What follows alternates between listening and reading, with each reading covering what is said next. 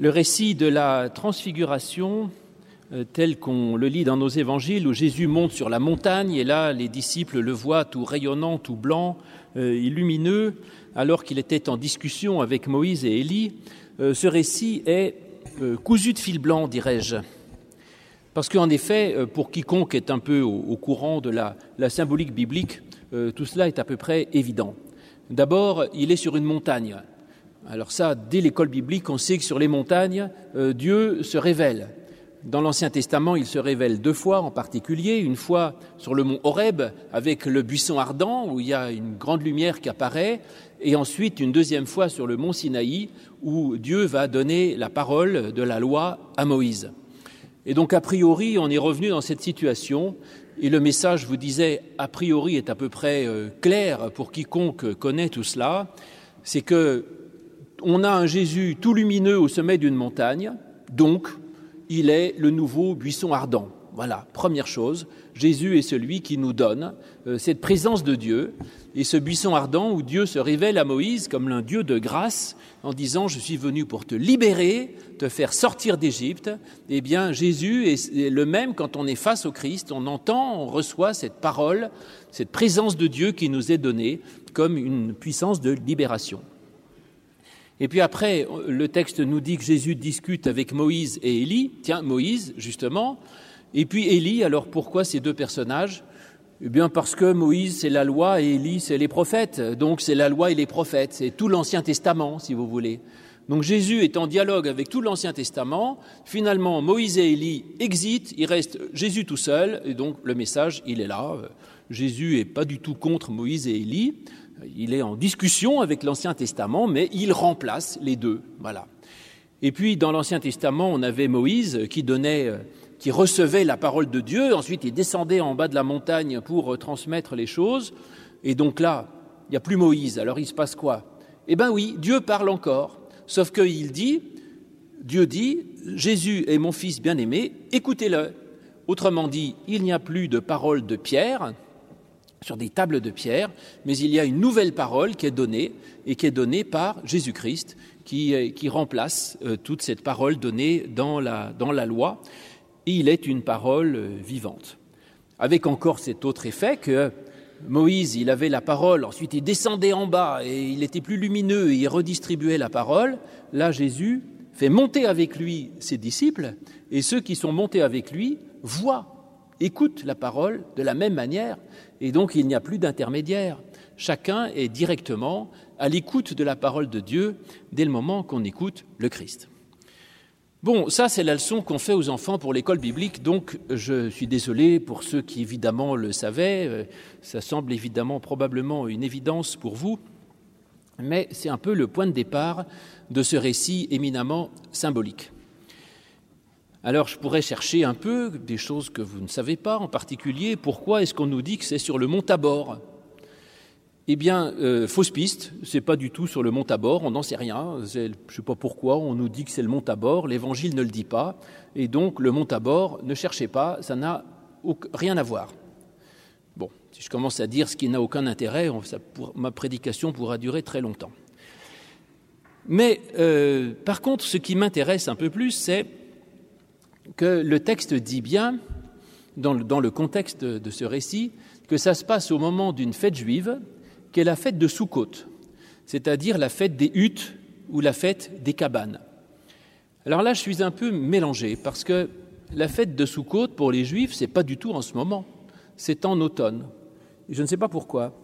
Et puis, euh, autre chose étonnante, c'est que euh, la fête de Soukhot, c'est une des trois grandes fêtes bibliques qu'il y a dans le judaïsme, il y a Pâques, Pentecôte et puis euh, la fête des huttes. Alors les chrétiens ont récupéré Pâques. Bon, très bien, c'est Pâques, c'est la fête de la sortie d'Égypte. Donc euh, ça nous convient très bien, c'est la, libération, euh, alors que tout le monde était condamné à mort en Égypte, il y a l'ange exterminateur qui tue tous les premiers-nés, et les Juifs échappent à la mort, et ils, échappent à, cette puissance de mort, et, ils vont en chemin vers la vie, et c'est pour nous le sens de Pâques, Jésus qui est l'agneau euh, sacrifié qui permet d'éviter à la mort et qui nous met en chemin vers une espérance, donc Pâques, on comprend. Ensuite, on a récupéré aussi la fête de Pentecôte. La fête de Pentecôte, dans le judaïsme, c'est la fête du don de la Torah, tiens, justement, euh, où Moïse, sur le mont Sinaï, reçoit la loi. Et la Pentecôte, dans le christianisme, on a récupéré ça en disant, eh bien, euh, on, finalement, c'est plus tellement la question de savoir si Dieu a donné la loi à Moïse. La Pentecôte, c'est euh, Dieu qui a parlé directement par Jésus, et cette parole, les apôtres peuvent la donner au monde entier, dans toutes les langues du monde, et on peut prêcher la parole du Christ, qui est la nouvelle parole divine. Donc de nouveau, Dieu parle, et c'est la fête de Pentecôte, la fête du, don de l'Esprit et de l'universalité du message du Christ. Petite question, pourquoi est-ce que les chrétiens n'ont pas récupéré la fête de Soukhot? C'est quand même une grande fête, pourquoi est-ce qu'on n'en parle pas? C'est pourtant une fête intéressante. Il faudrait y réfléchir. Peut-être qu'on pourrait faire un synode là-dessus, mais comme le synode m'écoute pas beaucoup, je pense que ça ne sera jamais le cas. Mais euh, ce serait intéressant de se poser la question. Alors qu'est-ce que c'était que cette fête de Soukhot chez les Juifs?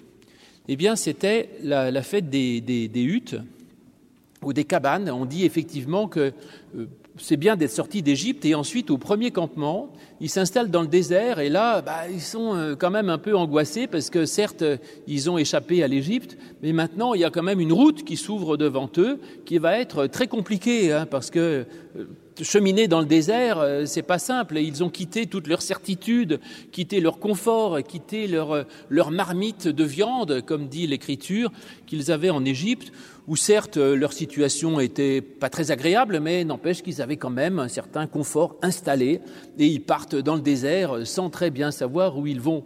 Et cette fête des huttes, c'est ça, c'est le peuple qui, lors de son premier campement, se trouve dans la plus extrême précarité, et ils n'ont pas le temps de faire des, de s'installer grandement, donc ils font une vague hutte de branchage. Et ils disent ben finalement euh, on ne sait pas très bien où on y va, mais on a confiance, on y croit. Et on croit qu'on va cheminer avec l'aide et la grâce de Dieu, parce que ce ne sont pas nos certitudes, nos installations, nos petits conforts qui vont nous sauver. On sera sauvé si on est prêt à quitter notre même notre confort et prêt à être nomade finalement pour euh, euh, cheminer sous la puissance et la grâce de Dieu. Et donc on disait que on dit que les, Juifs sont invités euh, tous les ans à, refêter euh, cela et, qu'ils doivent se faire une cabane. Et normalement, autrefois, ils devaient dormir en dessous. Je crois qu'ils le font plus. Ils mangent, prennent un repas. Et que le propre de cette cabane, elle est assez intéressante. Je ne sais pas s'ils le font encore, mais dit la tradition juive, c'est qu'il faut qu'on voit le ciel à travers le toit. C'est-à-dire que les branches soient suffisamment mal mises pour qu'on voit le ciel c'est-à-dire qu'on ait une protection, mais qu'on sache clairement qu'en gros, cette protection ne vous protégera de rien. Voilà. Donc vous n'avez qu'une seule chance pour vous protéger, c'est Dieu. Et voilà, la fête des sous-côtes, c'est la fête de, se dire je, fais ce que je peux pour protéger ma vie, mais dans, le fond, euh, je sais que c'est dérisoire. Mais que la seule puissance dans laquelle je peux avoir confiance, euh, c'est en, Dieu lui-même. Donc voilà ce premier, euh, ce premier campement de la sortie d'Égypte où l'homme doit euh, s'assumer dans sa fragilité euh, seul, euh, seul avec Dieu. Et donc nous avons effectivement dans ce, ce moment de la transfiguration tous les éléments. D'ailleurs, Pierre dit faisons trois tentes ou trois cabanes. Donc vous voyez, Pierre est tout à fait au courant. Euh, il sait très bien de quoi il s'agit. On est dans la fête de Soukhot. Et donc il se dit, c'est le moment ou jamais de construire une, cabane et de se dire, on va célébrer la fête.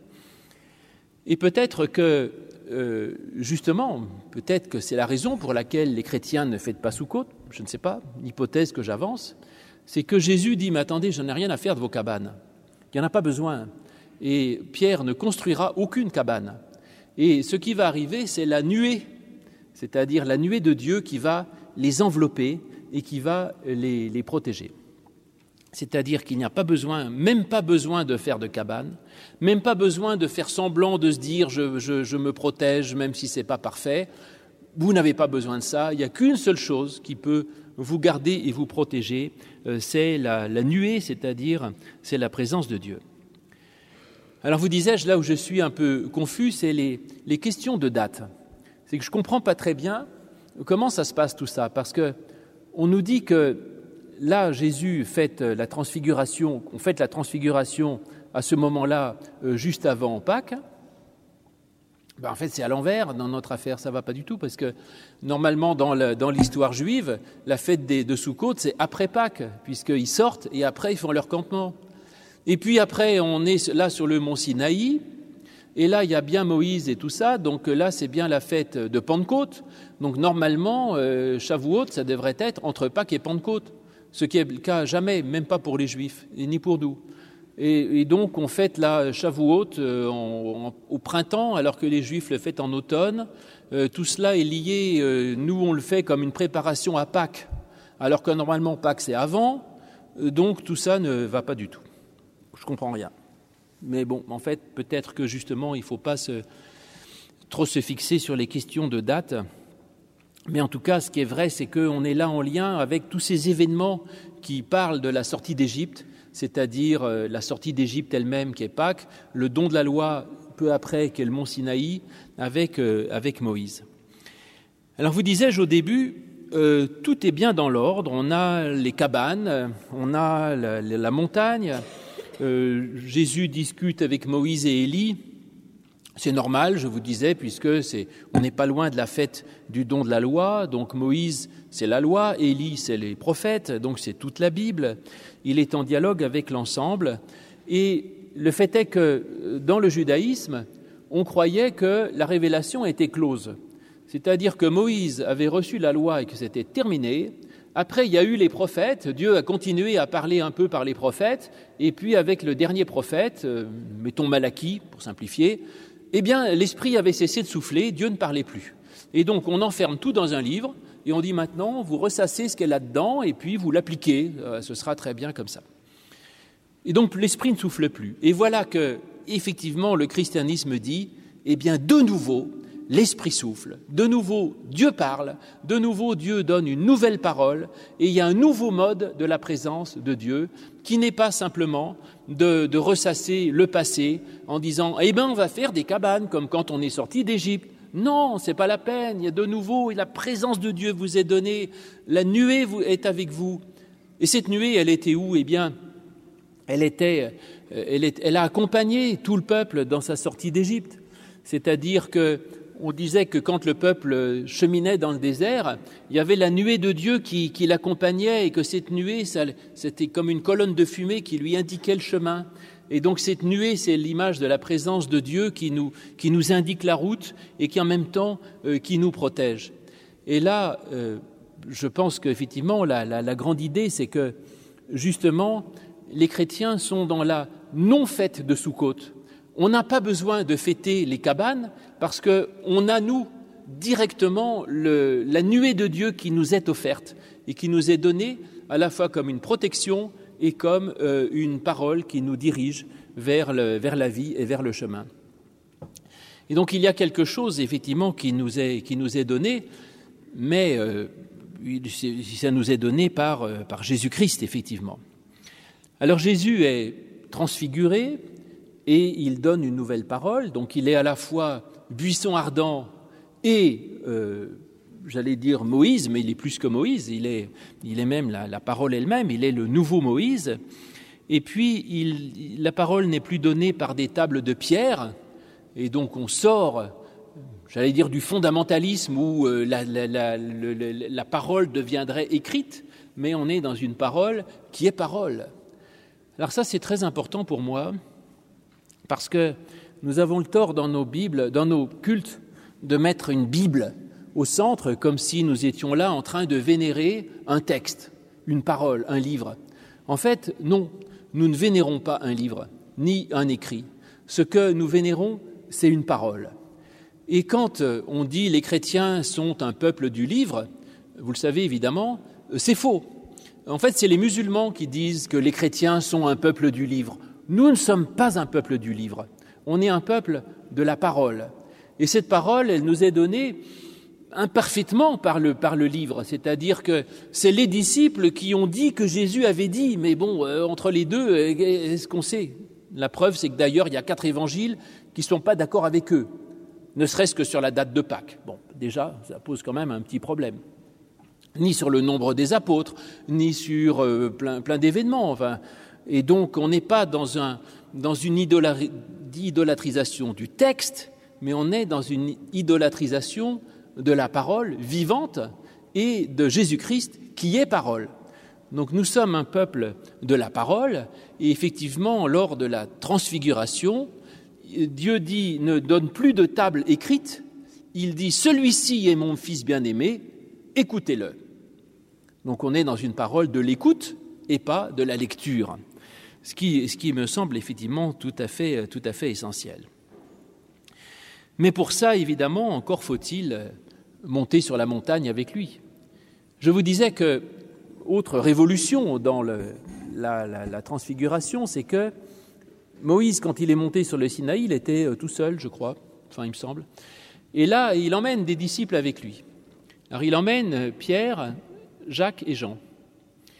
Alors autre euh, impasse, je ne sais pas pourquoi il emmène Pierre, Jacques et Jean.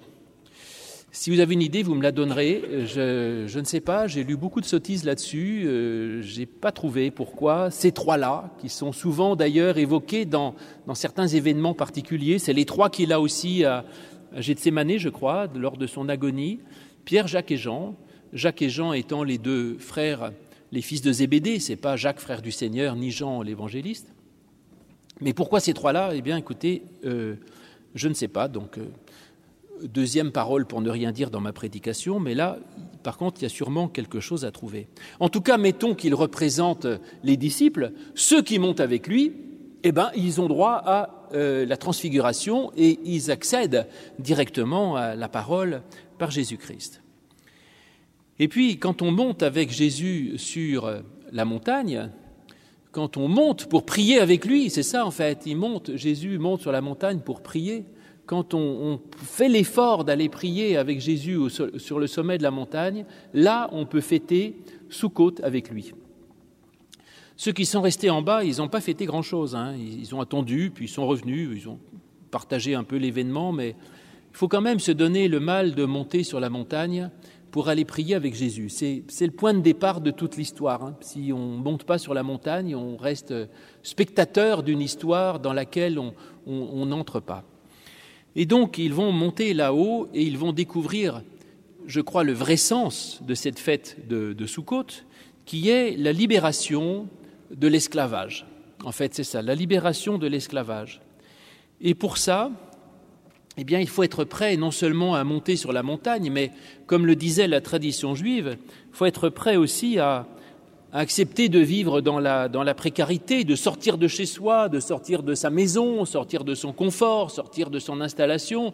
Et c'est quand même un, effort que de monter en haut d'une montagne.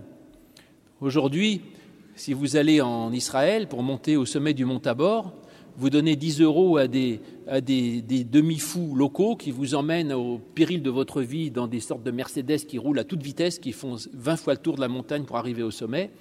Si vous êtes vivant en arrivant au sommet, vous voyez qu'il y a une jolie vue et vous redescendez. Mais à l'époque, eux, ils n'avaient pas de Mercedes, donc ils montaient à pied. Et donc il faut accepter de partir en chemin, comme le peuple qui se lance dans l'exode pour partir. Et là, j'ai une petite trouvaille. C'est que, je vous ai dit, la fête de, de, Soukhot, la fête des huttes, c'est le départ vers l'Exode, c'est tout ce chemin vers l'Égypte. Et euh, est-ce que l'Exode est présent dans le texte? Eh bien oui, il y est et vous ne le voyez pas parce que depuis la dernière fois que je vous avais suggéré de le faire, vous ne l'avez pas fait, c'est-à-dire d'apprendre le grec ancien. Et en effet, le texte nous dit que quand on dit de quoi il parle Jésus avec ses disciples, le texte nous dit qu'il parle de son départ. Très bien, Sauf que dans le texte grec, il n'y a pas le mot pour, dire départ, c'est exodos. Et donc il ne parle pas de son départ en disant Vous savez, les amis, je vais partir. Ah oui, bah, c'est bien dommage. Non. Son exode. Il y a le mot exode dans le texte, c'est quand même fou. Donc oui, on est bien dans la question de l'exode. Et donc Jésus, effectivement, va euh, par là dans un chemin qui n'est pas évident. Et il y a une angoisse probablement de Jésus et des disciples aussi parce que Jésus part là dans ce chemin qui va l'amener à Pâques, et ça va pas franchement être la joie, si vous voulez. Ça va être compliqué quand même tout ça. Ça va être beaucoup de souffrances, ça va être beaucoup d'épreuves, beaucoup de, de, pleurs, et finalement la mort au bout de la croix. Et donc Jésus parle de tout cela. Et il dit, vous savez, même si tout ça semble quand même très compliqué, eh bien, je veux garder confiance. Parce que la fête de Soukhot nous apprend que quand on est devant cet exode, dont on se dit je quitte un confort, mais je ne sais pas où je vais, eh bien faites confiance que Dieu sera capable de vous amener quelque part et de faire en sorte que ce chemin mène quelque part. Je fais confiance que Dieu pourra nous sauver du mal, comme il a sauvé son peuple euh, de l'Égypte où il était maltraité, et qu'il a permis, il lui a permis de trouver une autre façon de se réinventer, de se reconstruire et de se réinstaller autrement. Que ce chemin sera compliqué, mais il mène à la, terre promise. Et donc oui, c'est Soukhot est la fête de la confiance en Dieu, et je crois que c'est vrai pour le Christ, qui là affirme très clairement qu'il a confiance, que malgré ce chemin difficile, c'est un chemin qui mène vers la vie, et d'autre part, euh, que ce chemin est aussi un chemin de confiance pour nous, parce que notre avenir, on n'arrête pas de, nous le rappeler, il est compliqué, angoissant, ceci, cela, etc. Eh bien, que cette fête de Soukhot, ou la transfiguration, nous rappelle que vous n'avez rien à craindre, que le chemin, d'autres gens avant vous ont eu des chemins compliqués et qui pouvaient sembler être barrés par la mort, par une impossibilité, par quelque chose. Et en fait, à travers cela, il y a un chemin qui mène à la vie. Et il faut croire en cela. Et le Christ nous le démontre. Euh, toute la passion du Christ, toute cette approche de Pâques qui mène vers la croix, la pire des choses, qui s'ouvre ensuite vers une nouvelle vie qui est Pâques, eh bien, c'est cette espérance qu'il faut garder la, plus fermement euh, possible pour nous. Alors, en effet, euh, cette aide de Dieu, elle n'est pas réservée au Christ. Et d'ailleurs, Pierre a raison quand il dit dressons trois tentes, une pour toi, une pour moi, une pour, Moïse, même, même pas. Une pour toi, une pour Moïse, une pour Élie. Bon, dressons trois tentes. Et donc il comprend que, très bien, Dieu va sauver le Christ, il va sauver Moïse et qu'il va sauver Élie. Mais il pensait dès Pierre ne pensait que ça ne concernait que Jésus et l'élite, les trois, peut-être éventuellement, une pour nous. Et en fait, le Christ refuse. Non, non, c'est pas comme ça que ça se passe. La protection de Dieu, elle n'est pas réservée au Christ. Elle n'est pas réservée à Moïse ou à Élie, qui eux seuls sont sauvés des grandes personnes. Mais à la place, il y a une nuée qui enveloppe tout le monde et qui est offerte à tous. Donc ce n'est pas chacun sa petite cabane dans son coin où moi je serai sauvé par la grâce, mais c'est une grande cabane offerte à tous et pour tous, et même pour ceux qui ne construisent pas de cabane. C'est important. C'est-à-dire même pour ceux qui, qui, ne prennent pas la peine de cette démarche, eh bien cette nuée finalement, elle, elle enveloppe tout le monde et elle englobe tous ceux qui se mettent, qui seront en dessous. Et donc Dieu va sauver le Christ sur son chemin douloureux et il nous prend avec lui et Dieu peut offrir à chacun de nous la même chance qu'au Christ, c'est-à-dire son aide, la résurrection, la vie éternelle, la vie éternelle et tout ça. Alors en effet, pour ça, nous devons envisager de, de, partir en exode avec le Christ en exode avec le Christ et qui nous montre que la, la manière avec laquelle Dieu agit n'est jamais de revenir en arrière, mais c'est, j'allais dire, de forcer, de forcer le passage de la mort. En effet, nous, nous sommes conservateurs par nature, peut-être surtout moi. Et donc on voudrait que les choses restent comme elles sont, et s'il y a un changement, on voudrait que ça revienne comme c'était avant. En fait, Dieu n'agit jamais comme ça. Mais quand on s'en va, on s'en va et on ne sait pas où ça nous mène, mais je crois qu'il y a un chemin possible et qu'il y a une vie possible. Et nous devons, je dirais, nous offrir à nous-mêmes cette même espérance que celle qui est pour le Christ, de dire j'y vais et je ne renonce pas à affronter les difficultés, mais je crois qu'à travers ce, cet apparent mur de la mort, il y a une vie derrière. Voilà. Alors, comment sortir du mal? Eh bien, par une nouvelle création. Ce n'est pas pour rien que le texte nous dit que tout cela se passe le huitième jour. Voilà. Huit, pourquoi? Parce que le monde a été créé en sept jours. Voilà, les choses sont ce qu'elles sont en sept jours. Il y, a, il y a, du bien, du pas bien. C'est l'état actuel des choses. Et huitième jour, on recrée du neuf et on repart à neuf pour une vie neuve et pour quelque chose de neuf et de différent. Alors, on est le huitième jour, il reste le neuvième, le dixième, le onzième, le douzième, le treizième. Avant le quatorzième jour, il y a un peu de temps, mais la fête de, la transfiguration nous invite à avoir confiance, justement, que comme Dieu a accompagné le peuple dans son cheminement vers, euh, euh, l'Égypte, et eh bien de même, vers la terre promise, et eh bien de même, il nous accompagnera, il nous permettra de, de pouvoir euh, inventer, de pouvoir trouver, de pouvoir cheminer, de pouvoir avancer, de pouvoir réinventer autre chose pour une vie nouvelle. Alors oui, vous disais-je, ce chemin dans l'Ancien Testament dure 40 jours, 40 ans, pardon. 40 ans, euh, c'est une, vie entière. Hein. Donc, euh, voilà, ne vous soyez pas trop pressés.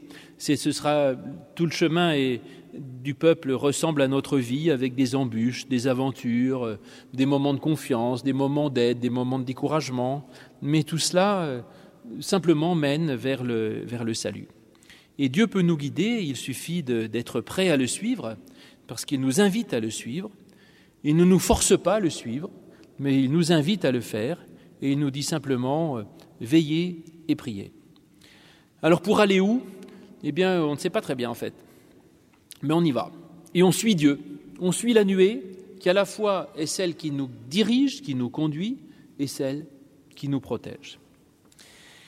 Et comme Dieu a transfiguré le Christ, euh, il pourra transfigurer toute son histoire et même sa mort. C'est-à-dire que cette transfiguration, c'est cette façon avec laquelle Dieu arrive à, rendre lumineux ce qui ne semblait pas l'être. Et en effet, je crois que dans notre vie aussi, il y a beaucoup de choses comme ça. Il y a plein d'éléments qui semblent sans, importance ou, ou, secondaires, voire obscurs. Et je crois que Dieu est une puissance de lumière capable de transfigurer et de rendre lumineux ce qui a priori ne semblait pas l'être. Et cette source de lumière, eh bien, on la trouve pour nous évidemment dans le Christ. De même que Dieu, là, il dit euh, sur le mont, sur le Tabor, il dit écoutez, moi, je n'ai pas besoin de parler, euh, écoutez le Christ, il vous parle à ma place. De même, Dieu éclaire, mais comment il nous éclaire Par le Christ, qui est la lumière du monde. Et donc notre vie euh, comme Jésus est lumière, notre vie peut être illuminée par lui. Et donc, euh, nous pouvons aussi être transfigurés. Et tout dans notre vie peut être transfiguré parce que cette lumière du Christ, ce regard particulier que nous pouvons avoir par l'Évangile, peut changer la manière avec laquelle nous vivons les événements. Et ça, je crois très profondément à cela parce que la, transfiguration, si vous voulez, ne change pas la nature de, de l'événement. Enfin, Jésus, il est toujours Jésus, simplement, il devient un Jésus lumineux. Et je crois que l'action de Dieu dans chacun, des, éléments de notre vie, c'est que Dieu ne change pas nécessairement les éléments qui forment notre vie, mais il peut les rendre lumineux. Ça, c'est un vrai travail.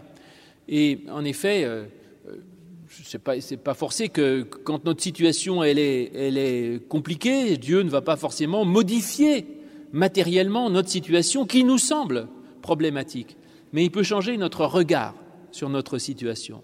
Et c'est là où il faut vraiment avoir confiance dans cette puissance de Dieu qui peut transfigurer ce qui nous arrive et même ce qui pouvait nous sembler source de mort, de désespoir, de crainte ou d'abandon, il peut le transfigurer dans un message de lumière, de vie et de joie. Bon, c'est tout le travail que nous avons à faire euh, vers Pâques. Et euh, bon, pas que c'est l'apothéose de ça, mais c'est vrai qu'il y a tout un cheminement à faire pour arriver petit à petit à comprendre que ce qui semblait être pour la mort est en fait euh, euh, pour la vie. Et puis de, partir avec confiance dans ce chemin, je crois que c'est ça surtout, c'est que de partir avec confiance, parce que ce voyage de la vie qui est le nôtre, quand on le fait avec Jésus, et quand on monte un peu avec lui pour prier au sommet de la montagne, n'est plus une source d'angoisse, parce que je crois que Dieu pourvoira à tout. Et où que soit euh, votre chemin, où qu'il mène, n'ayez pas peur, parce que ce chemin peut être un chemin de lumière, de joie, de vie, et un chemin qui mène à l'accomplissement d'un pays où, où coule le lait et le miel. Alors mes amis, mes frères et sœurs, n'ayez pas peur de vous mettre en route. La seule chose euh, terrible, ce serait de rester immobile au pied de la montagne sans bouger. Et donc n'ayez pas peur. La vie est devant vous. Levez-vous, euh, mettez-vous en marche, abandonnez vos conforts, vos certitudes, vos marmites de viande en Égypte et tout ça, vos asservissements et tout ça, mais partez libre, joyeux et confiant, mais partez vite. C'est ça le message de Pâques. Partez vite, ne traînez pas, allez-y, partez en marche, montez sur la montagne avec le Christ, et lui vous guidera vers les verts pâturages et vers les eaux paisibles. Amen.